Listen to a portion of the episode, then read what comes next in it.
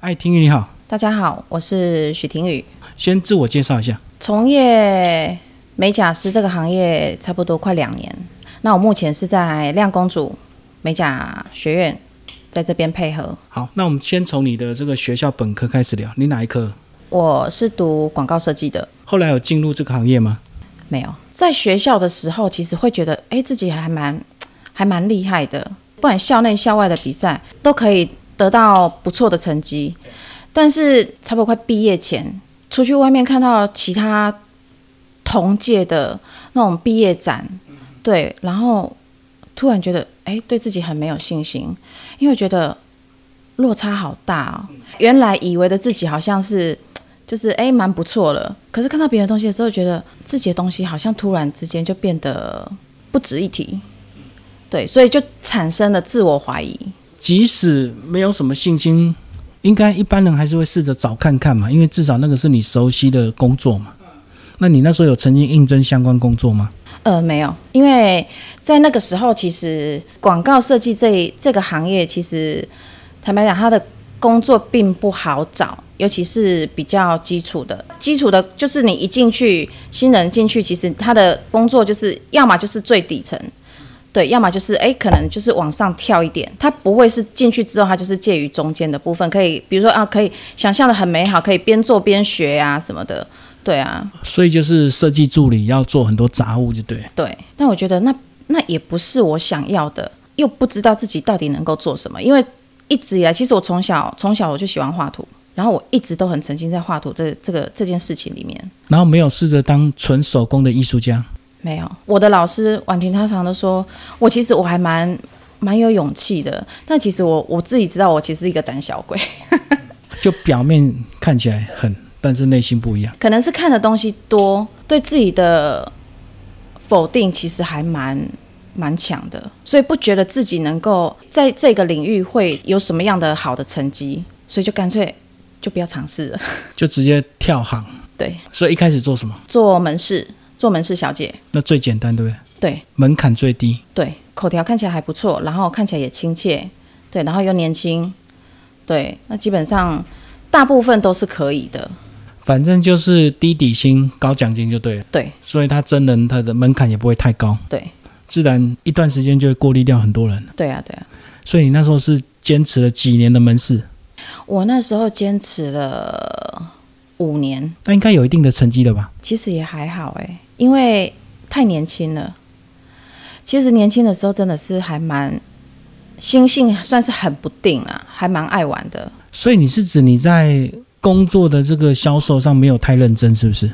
对反正就是边做边玩。对，其实真的是到了到了现在再回想起来，会觉得其实错过很多很多机会啦。就错失了那五年的这个销售的学习实战经验，就对。其实可以更好，对，没错，爱玩。然后，嗯，那个时候大概才二十出头而已，可能上个上个两三天，然后请假请个一两天，对，跟朋友出去玩啊，去干嘛的。所以你会突然旷职吗？呃，旷职我不会，但是就会请假，就对。对我会请假，那老板不就很头痛，要找人代班？ 对，反正你年轻也不会管他这些。那你后来这个最大转折就是结婚之后，对不对？嗯，然后后来又转换跑道，为什么那时候结婚后没有再想重回专柜？最主要的部分是先生其实他嗯不太不太愿意，对，他会比较希望我把重心放在家庭上。对啊，再来就是小孩子也还很小，当然也是有提过啊，也是有争取过啊，但是先生不支持，那就嗯，好吧，那就那就算了这样子。对，然后就这样子过了，就这样过了十几年。 家庭主妇十几年，对近年才重回职场。对，可是你重回职场居然是做选作业员，呃，对，有特别的原因吗？当了家庭主妇十几年啊，其实我的重心基本上都是围着家庭在转，可以说没有朋友。就跟社会脱节，就对。对。然后也不知道做什么，对然后是看到那作业员最简单，对就去应征。对，也不确定自己再再一次再去站到站到门市这个位置的时候，再去面对面对客户、面对人群的时候，自己是不是还嗯有那个自信啊？所以应该还是有点恐惧。对，选那个简单的，不用需要面对动头人 脑，的。然后就是面对生产线这样子，对而且要三班轮呢、对，我觉得我最大的优点就是我的适应力其实还蛮强的，很会那个忍辱负重，就对。点点嘛，走，反正就就嗯领到钱就好。是主管交交代什么，那我就是就照做这样子。你觉得你在那个生产线上有表现的特别的优秀吗？还是跟大家一样，就是做重复的事情？其实你说特别优秀吗？我自己不这么认为啦。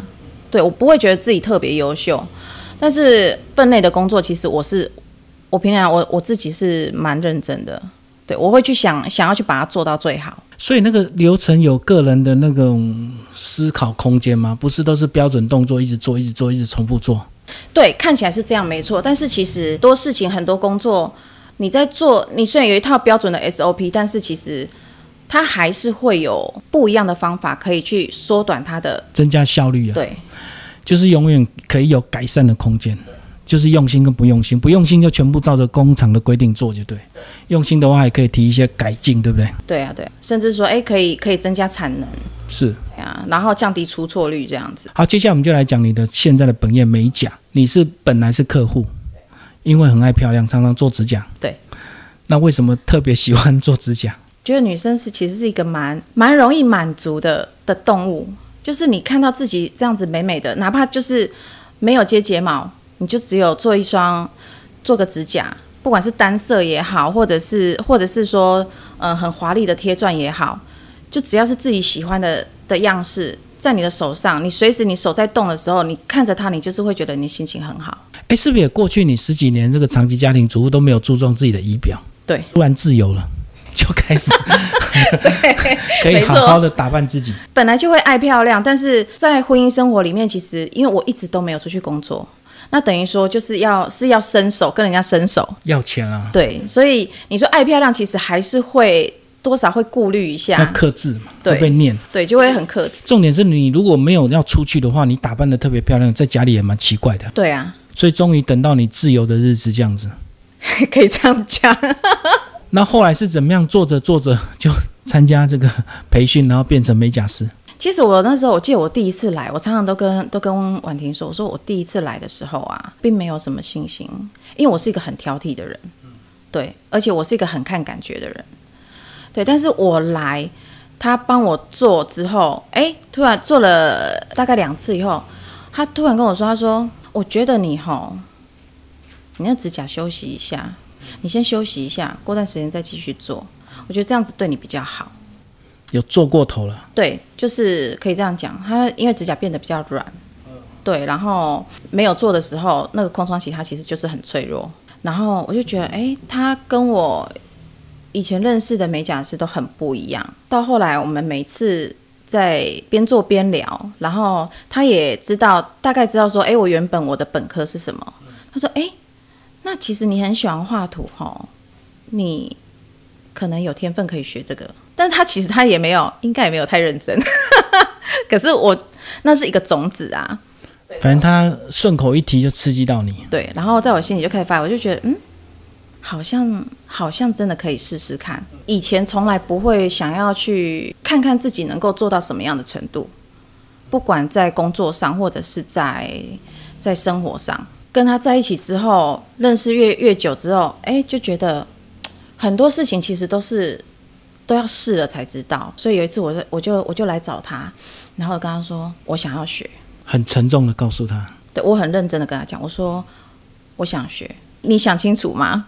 我说，嗯，对，很多事情我就是觉得说，先不要去预设立场，不要去想说，诶，我学了之后我以后会怎么样？就算不如预期，没有想象中的美好，但是努力过啦，对啊，所以我就想说，学啊就学啊，有大概快一年的时间，也是蛮挫折的。就在学习的过程。那时候你同时还在工作嘛，对我同时还在工作，都利用晚上下班过来，对，啊，这样练习时间很少哎、对我练习时间真的是少，也是这样子一路走来，就从一开始觉得说这个好像也，这个东西其实好像也不难啊。可是开始慢慢的累积经验，然后跟实战经验之后，才发现说，哎，其实真的看起来很简单，但是其实它真的有很多的美感。所以你就是经历那种撞墙期，后来又突破之后，然后开始就完全的投入。对，很多行业都一样，但是都是需要你很认真的去做啦。但是美业，我觉得它的它需要的那种心理素质需要特别强大。因为什么客人都有，对不对？对，也许你做的方法是一样的，对可是不同人会有不同的反应，没错，女人又是尤为挑剔的一种动物。 所以什么客人都要去满足他。呃，当然是尽可能啊。我们先讲你刚开始来的时候，他叫你指甲休息这一段，就是一个真的好的美甲师，其实要关心客人，而不是只为了赚钱，对不对？对就闭着眼睛做。对，所以你就在这边学到更多的同理心了。对他真的也是很很认真的在教我，他非常认真。有很多东西从一开始，他其实一直都在耳提面命，但是其实对刚开始我来讲，我觉得这个东西其实就不难啊。其实我我也知道怎么操作啊，对。可是他就是不厌其烦会跟我讲，后来你才了解对，很多细节的细节，没错，真的细节就是魔鬼，这句话真的是真的是至理名言。所以你可能在一开始学到一个程度，有时候就会有点不耐烦，对不对？说这么简单的事，为什么还要一直提醒？对，偶偶尔会。所以就开始有点师徒间的摩擦。呃，摩擦其实倒还好，因为其实其实我对他，我对他其实一直都是非常感恩。对，其实这个我从来我也我也不吝啬于在私底下的时候跟他讲。我坦白讲，我不是一个脾气特别好的人，看得出来， 很强悍。我们彼此真的也特别投缘啊。对，所以其实他很多东西他也不会去，我们彼此不会去计较太多，然后他也很愿意包容我。好，那在美甲的这个项目里面，它又分为多少的项目？简单讲，是多少东西可以做？因为我只知道涂指甲 油，那其他的嘞？美甲这一部分的话，水晶指甲跟光疗，对啊，但是一直到近年来，大部分都是光疗，对，水晶反的比较少啦，对啊。然后你说在光疗，光疗指甲的，它底下又有分呃单色、猫眼，它细分为很多种，对，然后呃，尤其像单色的话，它又分为是。一般的单色跟完美单色，它在细节的处理过程上其实又是不一样。所以它是指甲彩绘吗？指甲彩绘的话，就是算它就等于算是设计款了。对，它其实分的分的细项是真的很多。那基本的保养有哪一些？基本的保养，基本保养就比如说，可能脚的话就是泡脚，然后去角质啊，然后去干皮，对，然后跟修剪甲型，哦，所以手跟脚都是同样的项目啊。对，所以也是有人涂脚甲，有啊，很多女生吧，男当生然没有吧？哦，男生男生比较没有啊，对啊，因为女生尤其是到了夏天，对啊，夏天大家都要穿凉鞋啊，有通过彩绘就特别好看，就对了。会特别吸睛。哦，那你后来是学到什么样的程度？他邀请你来这边担任这个美甲师？因为彩绘其实坦白讲，对我来讲一直都不是一个特别难的的项目。当然，累积了一定的实战经验之后，自己也是一直不断的去精修，比如说彩绘也好啦，然后技法也好，对我我都会我都会去看参考别人，看看别人的东西，对，然后慢慢的去吸收，把它成为是自己的作品。